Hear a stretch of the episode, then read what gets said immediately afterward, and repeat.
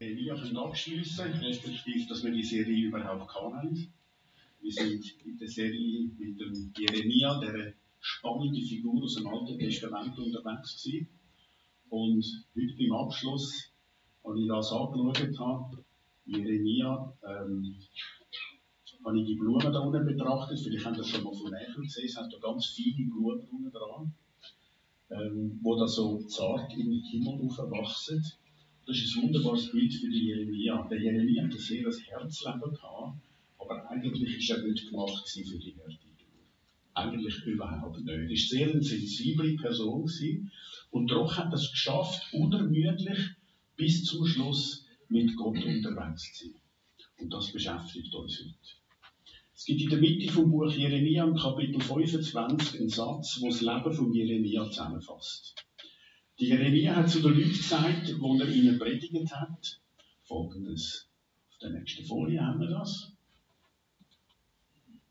Seit dem 13. Jahr Joschias des Sohnes Amos, des Königs von Juda, bis zum heutigen Tag, also 23 Jahre lang, ist an mich das Wort des Herrn ergangen und ich habe es euch unermüdlich weitergegeben. Das entscheidende Wort in dem Satz ist unermüdlich. Der Jeremia hat seinen Zeitgenossen unermüdlich das weitergegeben, was er von Gott empfangen hat. Obwohl der Jeremia ein schweres Leben hat. Der Jeremia war unermüdlich nicht unerschütterlich, das ist nicht das Gleiche. Unermüdlich, unbezwingbar, weil Gott mit ihm war und weil er an Gott gehandelt hat. Ich wünsche mir die, ähm, die, die Unermüdlichkeit von Jeremia für mein eigenes Leben. Ich möchte, dass mein Glaubensleben in 20 Jahren noch leidenschaftlicher und lebendiger ist als heute. Wenn ich einmal kein Haar mehr vom Kopf habe oder einen Rollator brauche, dann hoffe ich, dass ich nicht nachgelassen habe in meinem Glauben und mein Geist noch so lebendig ist wie jetzt. Wisst ihr, was mich an Jeremia so fasziniert? Sein Leben fasziniert mich, weil er mir zeigt, das ist möglich. Es ist möglich, dass ich in meinem Glauben nicht nachlasse, sondern lebendig bleibe und beständig wachse bis zum Schluss. Es ist möglich und es gehört zu Gottes Gedanken über uns, dass wir im Glauben wachsen, dass wir leidenschaftlich sind, lebendig sind bis zum Schluss. Der Jeremia hat die schwierige Aufgabe gehabt, Menschen in Israel zur Umkehr zu Gott bewegen. Er hat predigt, er hat gewarnt, er ist den Mächtigen an Karren gefahren, er hat sich für die Schwachen eingesetzt, er ist das moralische Gewissen der Nation gewesen, während etwa 50 Jahren. Der Jeremia war für seine Landsleute das, was die Engländer ein Pain in the Neck nennen. Er ist ignoriert worden, er ist belächelt worden, bekämpft und er ist einsam gewesen. Trotzdem hat der Jeremia weitergemacht. Unermüdlich. Das ist das Wort, das sein Leben zusammenfasst. 23 Jahre lang ist an mich das Wort des Herrn ergangen und ich habe es euch unermüdlich weitergegeben, seit Jeremia etwa in der Mitte von seinem Dienst. Und ich habe mich gefragt, als ich das Leben von Jeremia und sein Ende angeschaut habe, wie wird man so ein Mensch? Und das beschäftigt uns heute. Was braucht es, dass du dein Glauben nicht nachlässt, sondern lebendig bleibst, leidenschaftlich bleibst und dran bleibst? Ich sehe beim Jeremia kein Nachlassen. Keine, keine Mittelmäßigkeit und auch keine Bitterkeit, obwohl vieles in seinem Leben anders ist. Der Eugene Peterson hat ein wunderbares Buch über den Prophet Jeremia geschrieben. Und an einer Stelle sagt er über den Jeremia folgendes. Alles, was wir von Jeremia wissen, deutet darauf hin, dass nach den 23 Jahren seine Vorstellungskraft noch lebendiger und sein Geist noch unverwüstlicher ist als in seiner Jugend. Jeder Tag war eine neue Episode in dem Abenteuer, ein prophetisches Leben zu leben. Die Tage summierten sich zu einem Leben von unglaublicher Beharrlichkeit. Ich sehe im Leben von Jeremia drei Gründe, warum er bis zum Schluss beharrlich geblieben ist und in seinem Glauben lebendig. Der erste Grund habe ich euch da im Wort mitgebracht, das ist seine Berufung. Der erste Grund ist seine Berufung. Gott beruft ihn im Alter von etwa 25 zum Prophet und von dem Moment an verändert sich sein Leben grundlegend. Gott hat ihm gesagt, du musst alle Worte, die ich dir gebe, dem Volk weitergeben. Und mit dem ist der Jeremia zum Prophet geworden und von dem Moment an hat er gewusst, warum er auf dem Planet ist. Seine Berufung hat ihm viel Leid eingebracht, wir haben das gestreift in dieser Serie. Er hat predigt, aber die Leute haben nicht auf ihn gelesen. Er war unbeliebt, weil er die Wahrheit gesagt hat. Er war mit seiner Leidenschaft für Gott ein Stachel im Gewissen von seinen mittelmäßigen Zeitgenossen. Etwas, was mich ermutigt an Jeremia ist, er ist nicht krisenfrei durch sein Leben gekommen. Er ist eher, wie ich erwähnt habe, ein zartes Pflänzchen gewesen. Nicht krisenfrei durch sein Leben. Einmal hat er wieder aufgegeben und dann hat er doch weitergemacht. Nicht nur einmal, er hat ein paar Mal wieder aufgegeben und ist am Punkt wo er gesagt hat, Gott, ich schaffe das nicht. Aber dann hat er weitergemacht und im Laufe seines Lebens ist er nicht schwächer geworden, sondern stärker geworden und immer gefestigter in seinem Charakter. Ich glaube, dass der Jeremia unermüdlich war, weil er seine Berufung kennt hat. Er hat gewusst, warum er auf dem Planet ist. Einmal hat Gott ihm den Auftrag gegeben, alle Worte, die er von ihm gehört hat, aufzuschreiben. Der Jeremia hat seinen Schreiber Baruch gerufen, einer der wenigen Freunde, die der Jeremia hat, und hat an Baruch alle Botschaften, die er von Gott in den letzten Jahren bekommen hat, sind etwa 20 Jahre, hat er ihm diktiert und der Baruch hat die auf ein Buch geschrieben. Und genau in dieser Zeit, wo sie das gemacht haben, die beiden, ist ein Fasten im Tempel ausgerufen worden in Jerusalem.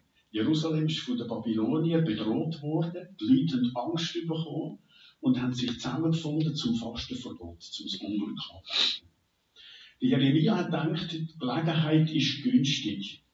Er schickt den Baruch in den Tempel mit dem Auftrag, du die Buchrolle, die ich dir jetzt gerade diktiert habe, öffentlich vorlesen.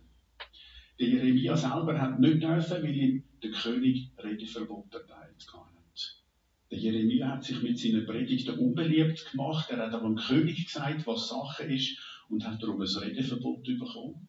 Und darum schickt er den Baruch los. Die Gelegenheit scheint wirklich günstig. Die Leute suchen Gott. Sie brauchen Gott als Hilfe in dieser Not, wo sie betrifft, die Bedrohung, die da ist. Der Jeremia hofft, dass das Volk umkehrt, wenn der Baruch seine Predigten öffentlich vorliest im Kapitel 36 steht, als alle Leute, die von den Städten Judas nach Jerusalem kamen, um vor den Herrn zu fasten, las Baruch im Tempel dem ganzen Volk aus dem Buch die Worte Jeremias vor.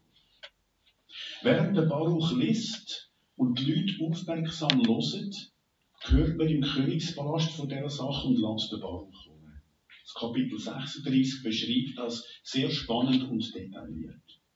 Der Ministerrat fordert den Baruch auf, ihn aus der Rolle vorzulesen. Je länger der Baruch liest, umgeben von all diesen Herren Minister, desto mehr sind die Männer beeindruckt. Sie sind tief betroffen. Sie unterbrechen die Lesung und sagen, das ist so wichtig, das muss der König hören. Kurze Zeit später versammelt sich der gesamte Ministerrat beim König im Winterhaus. Der Baruch ist nicht mehr dabei. Die Minister haben ihm gesagt, gib uns Buchrollen, wir können sie vorlesen, du gehst dich verstecken, weil der Inhalt dieser Rolle ist ziemlich heikel. Im Kapitel 36, ab Vers 22, wird dann beschrieben, was passiert. Der König sitzt am offenen Feuer und wärmt sich. Rundum stehen seine Minister, alle voller Spannung, weil sie denken, wie reagiert der König, wenn die Rolle vorgelesen wird. Ein Minister steht neben dem König und liest laut aus der Rolle vor. Wenn er drei oder vier Spalten gelesen hat, nimmt der König die Rolle, nimmt das Messer, schneidet Spalten ab und lädt sein Feuer. Nach zwei Stunden ist zwei Jahrzehnte Arbeit von Jeremia zerstört.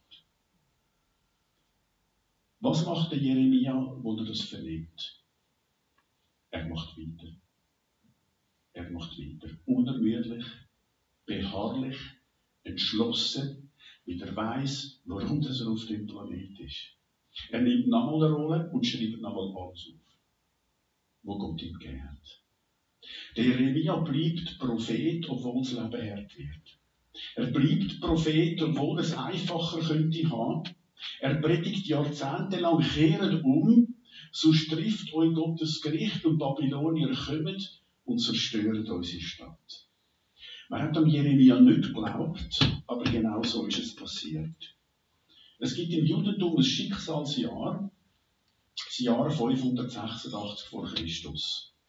Das Jahr hat sich im kollektiven Gedächtnis der Juden festgesetzt und prägt die jüdische Kultur bis heute. In dem Schicksalsjahr 586 vor Christus ist der Jeremia unterdessen schon ein bisschen älterer Mann und er ist zumindest in, in dem Ereignis. Was passiert? 586 vor Christus erobert Babylonier Jerusalem und zerstört die Stadt.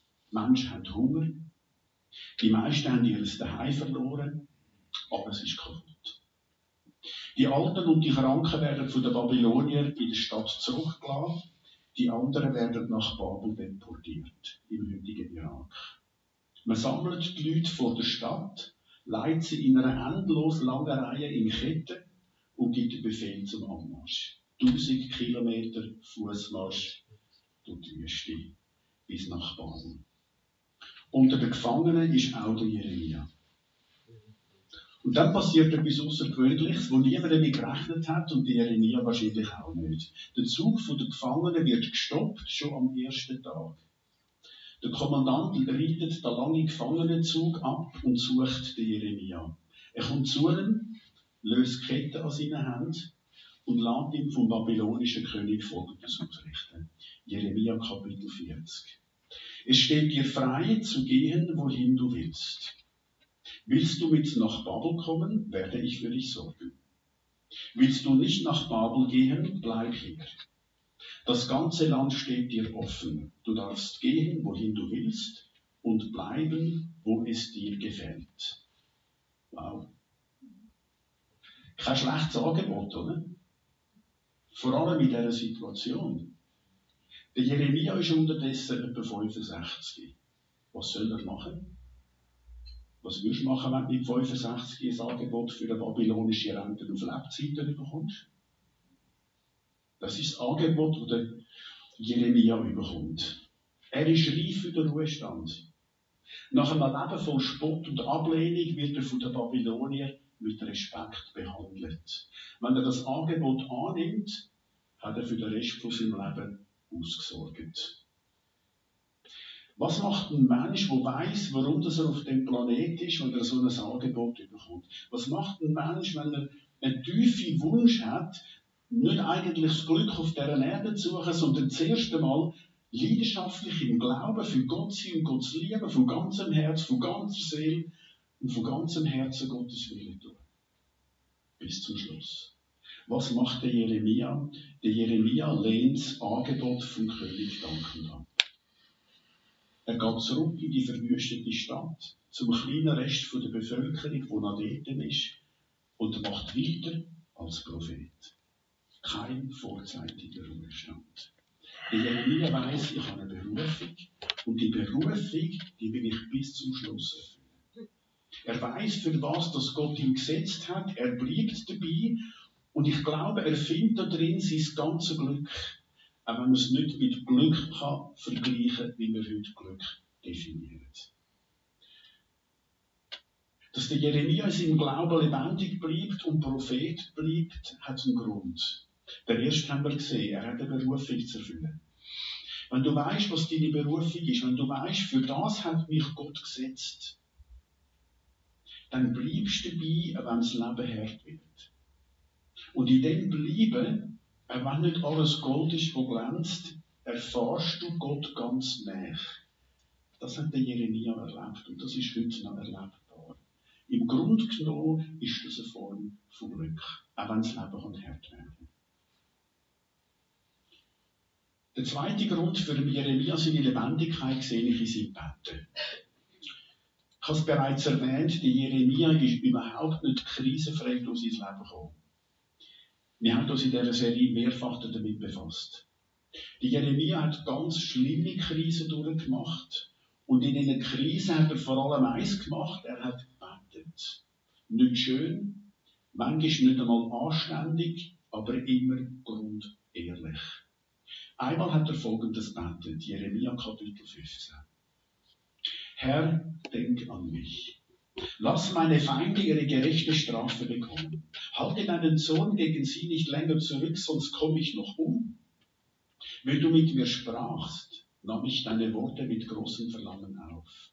Dein Wort ist meine Freude und mein Glück. Nie saß ich fröhlich mit anderen Menschen zusammen, ich war einsam, weil deine Hand auf mir lag. Warum hören meine Schmerzen nicht auf? Warum wollen meine Wunden nicht heilen? Wenn wir das also von uns wirken wollen, ist, glaube ich, allen von uns klar, das tönt nicht sehr christlich. Ja. Lass meine Feinde ihre gerechten Strafe bekommen. Das ist nicht sehr christlich, aber es ist sehr ehrlich. Und es ist so wichtig. Als Christ musst du nicht krisenfrei durchs Leben kommen. Niemand verlangt das. Ich habe in dunklen Stunden von meinem Leben gesagt, ich muss jetzt nicht souverän daraus rauskommen oder da durchkommen. Das ist einfach nicht nötig. Ich weiß, ich bin jetzt gerade ein Häufchen Elend, aber weißt, ich bin es auf Gott harrens Häufchen. Und das macht mich stark, obwohl ich mir gerade wahnsinnig schwach vorkomme. Der Jeremia ist unermüdlich, aber er ist nicht krisenfrei. Unermüdlichkeit heißt nicht Unerschütterlichkeit. Das ist nicht das Gleiche. Unser Leben kann erschüttert werden. Es braucht gar nicht so viel dazu. Lebendigkeit in deinem Glauben ist nicht das Gleiche wie Problemlosigkeit. Wir sind ja fast immer irgendwo am Problem lösen. Wenn so Zeiten kommen, dann haben wir als Christen das Gebet. Und die Jeremia zeigt uns, dass wir im Gebet Gott alles können sagen Der Jeremia betet, dass Gott seine Finden möge strafen. Er hat viele Leute, die ihm als Leben wollen. Und der Jeremia sagt in dem Gebet ganz ehrlich zu Gott, wenn du nicht bald eingreifst und dir strafst, dann bringen sie mich noch um. Sorg dafür, dass sie ihre gerechte Strafe bekommen. Das ist nicht gerade das, was uns Jesus gelehrt hat, liebet eure Feinde und betet für eure Verfolger. Aber es ist grundlegend. Und im Grunde genommen ist es ein Akt von Vertrauen. Der Jeremia nimmt die Drache nicht selber in die Hand. Er überlässt das Gericht Gott. Er lässt seinen Frust im Gebet ab und übergibt die Sache Gott. Im Grunde genommen ist das ein Akt vom Vertrauen. Es fällt auf, wie ehrlich das der Jeremia betet. Dein Wort ist meine Freude und mein Glück. Aber es macht mich einsam, Gott, weil niemand mich will. Warum hört das nicht auf? Warum können meine Wunden nicht heilen? Und indem der Jeremia so betet, und ich glaube, das ist das Geheimnis von seinem Leben, dass er dran bleibt, indem er so betet, bleibt er bei Gott. Sein Glaube wird erschüttert, aber der Glaube ist lebendig. Schlimmste ist, wenn gar nicht mehr betest. Dann ist dein Glauben in Gefahr. Beten, auch wenn es unkoppelt tönt, haltet dein Glauben lebendig und haltet dich bei Gott.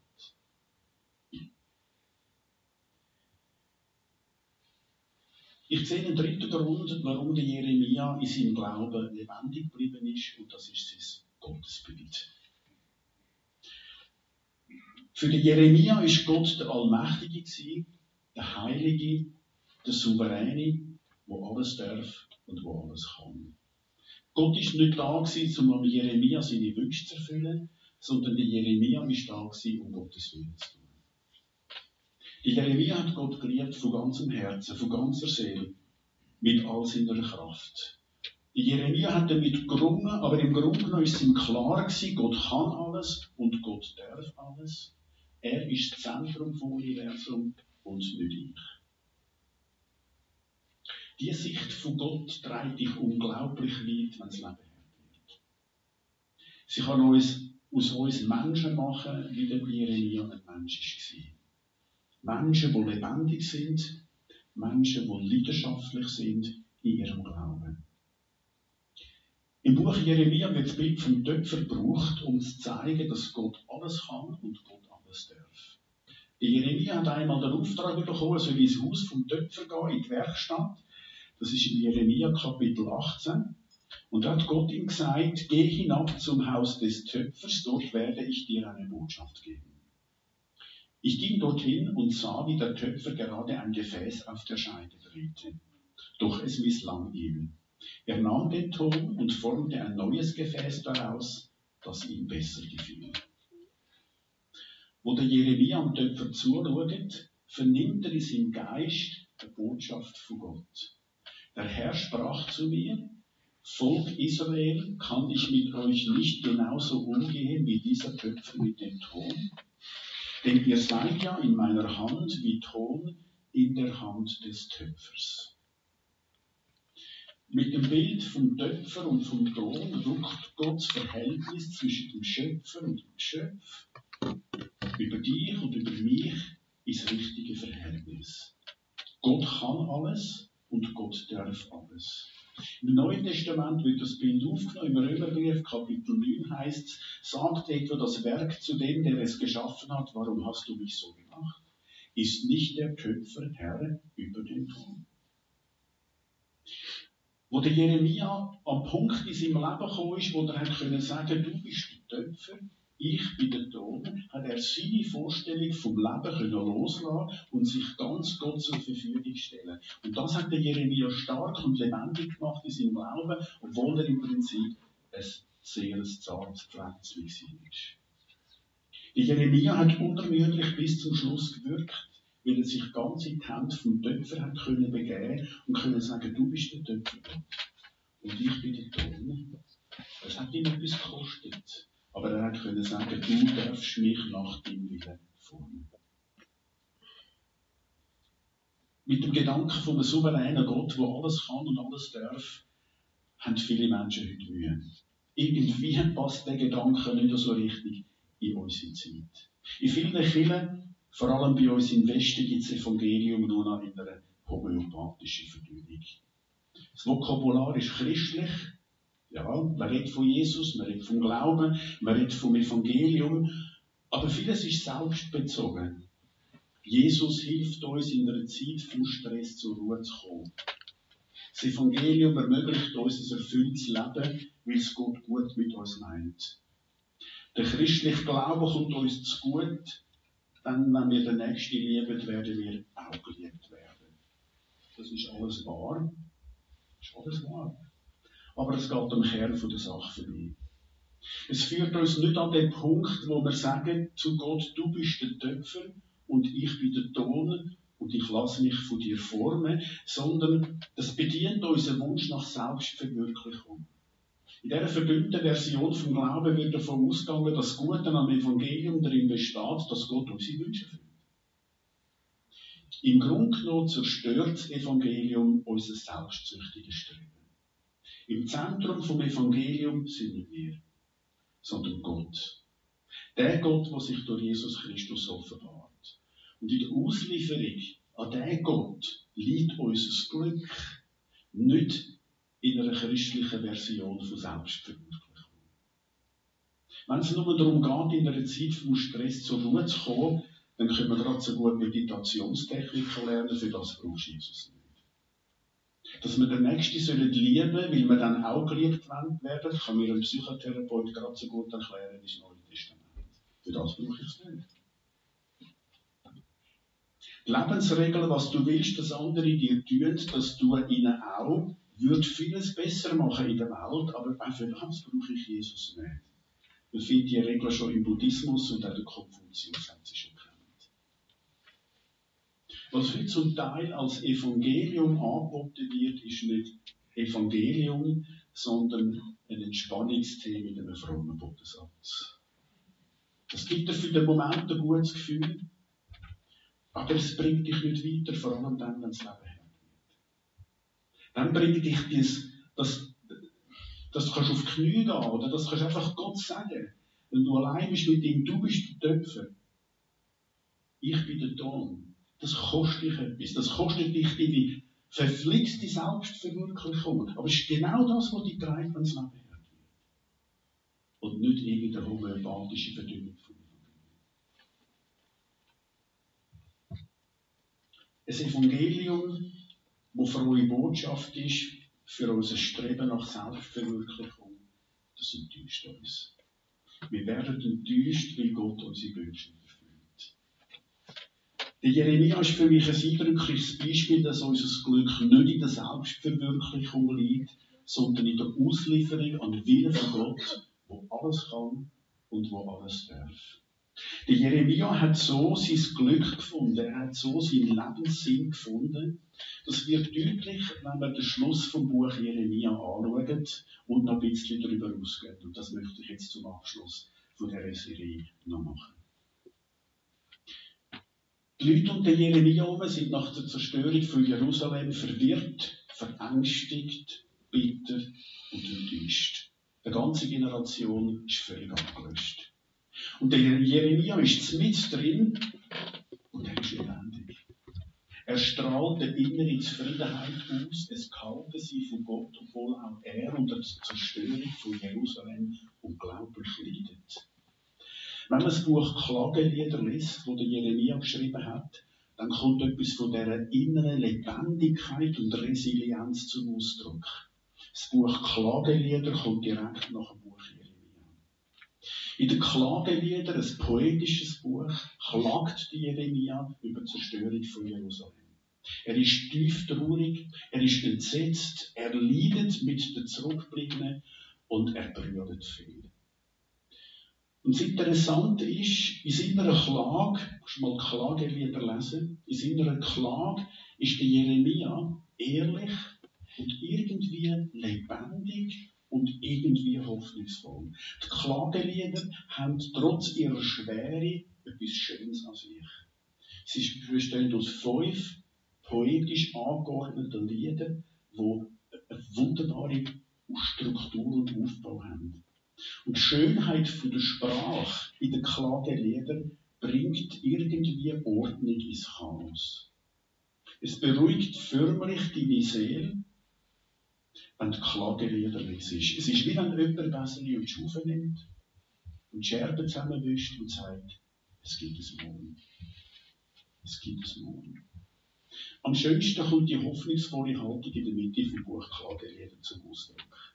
Kapitel 3, 22 bis 23.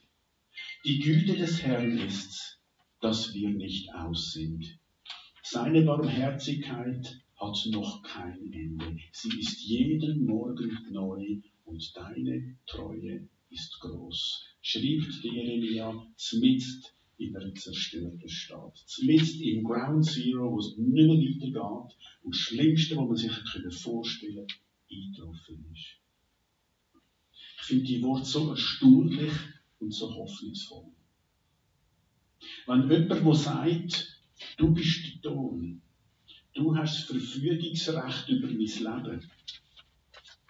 Und dann ein leidvolles Leben durchmacht wie der Remia und erlebt, wie alles zerstört wird. Und wenn der Mensch nachher kann sagen, Gott, deine Barmherzigkeit ist jeden Morgen neu, dann hat der Mensch etwas, wo andere Menschen nicht haben, wodurch du ihre Selbstverwirklichung besorgt sind.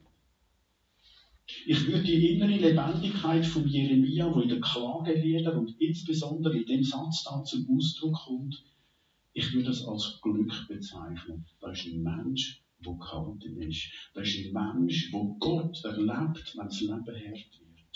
Er ist gehalten durch den Glauben. Er ist gehalten durch eine tiefe innere Überzeugung, dass Gott alles kann und alles darf und dass Gott Fähigkeit hat und den Willen hat, doch alles zum Besten zu führen. Ich kann nur sagen, Gott, das, was der Jeremia hat, das möchte ich auch. Das möchte ich auch. Ich möchte das unbedingt. Wenn ich alt bin und auf galaxus.ch anfange, Rollatormodell zu studieren, dann möchte ich in meinem Glauben, vielleicht hat jemand eine andere, bessere Website, aber irgendwann kommt das, gell? Dann möchte ich in meinem Glauben lebendig sein. Ich möchte in meinem Geist so lebendig sein wie jetzt. Und der Jeremia zeigt mir, hey, das ist möglich. Ich muss nicht ein bitterer alter Sack werden. Es ist möglich, in meinem Glauben zu wachsen. Und wenn mein Körper zerfällt und immer mehr Mühe macht, dass mein Geist immer noch jung ist. Der Jeremia hat so gelebt. Das hat etwas gekostet. Nicht streben nach Selbstverwirklichung, sondern Gott, ich liefere mich dir aus. So ein lebendiger Mensch. Die Jeremia zeigt mir, am Ende von seinem Leben ist er lebendig, dankbar, gefestigt in seinem Charakter, so dass man nur staunen kann und ich an Jeremia kann sehen, was aus einem Leben kann werden, wo ganz viel Gott gelebt ist. Ich habe in dieser Serie mit einem Satz von Jesus angefangen, wo mich an Jeremia erinnert. Jesus hat seinen Jüngern mal gesagt, wer sein Leben retten will, wird es verlieren. Wenn du deine Selbstverwirklichung willst, wirst du das verlieren, was. Wer aber sein Leben um meinetwillen verliert, wird es gewinnen. Der Jeremia zeigt mir, der Satz ist wahr. Wenn wir unser Leben an Gott verlieren, dann gewinnen wir es. Ich hoffe, dass diese Serie euch ermutigt hat auf eurem Weg mit Gott. Viele von euch wissen, was es heißt, wenn das Leben hart wird. Und ich hoffe, dass euch die Jeremia inspiriert, in eurem Glauben dran zu bleiben. Und euch immer wieder Gott auszuliefern und zu sagen, in dieser Situation, wo ich bin, Gott, du bist der Töpfer und ich bin der Ton. Du darfst alles in meinem Leben. Wir haben jetzt eine Zeit vom Nachdenken über das Leben von Jeremia, über die heutige Predigt oder über die Serie, für die, die da sind bei dieser Serie hören das Instrumental. Lass einfach die Zeit, die jetzt ist, die paar Minuten, eine Zeit sein zwischen dir und Gott, wo du kannst über das nachdenken, was wir gehört haben. Und wenn du möchtest, Gott kannst eine Antwort geben. Sind gesegnet auf eurem Weg